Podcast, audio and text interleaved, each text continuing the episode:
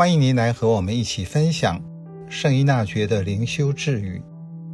三月一日，天主关心那些把个人及其关注置于次要，而把侍奉天主置于首位的人，更胜于那些在乎自己的事，胜于天主之事的人。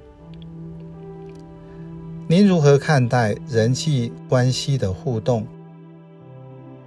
在爱中无怨无悔的给予，在友谊中无条件的付出，因为这不是一个商业的交易，而是生命的流溢。这句智语更精准的说法是：那些把自己及他所关注的事，置于次要，而把侍奉天主置于首要利益的人，是天主所要关心的人，更胜于后面那些只在乎自己的人。如果只按照字面解释，人和天主的关系会变成交易模式。按照传统灵修的方法。你越多做神功，越努力，天主就会给你越多；你越有绩效，天主就给你更多。结果是灵修操之在我，而不是在天主。事实上，天主给所有的人是一样的，只是方式不同。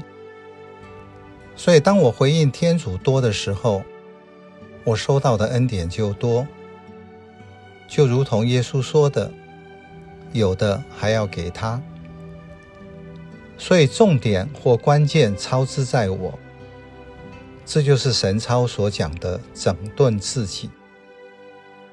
如果不懂其间的关系，当我在生活中发生了什么灾难或不如意的事，就会认为是天主在考验我。这是很粗浅的信仰认知。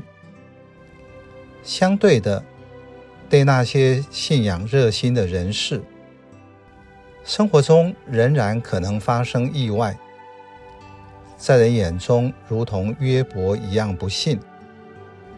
但是如果他能够积极的去面对这些痛苦，就会从苦难中得到很大的利益。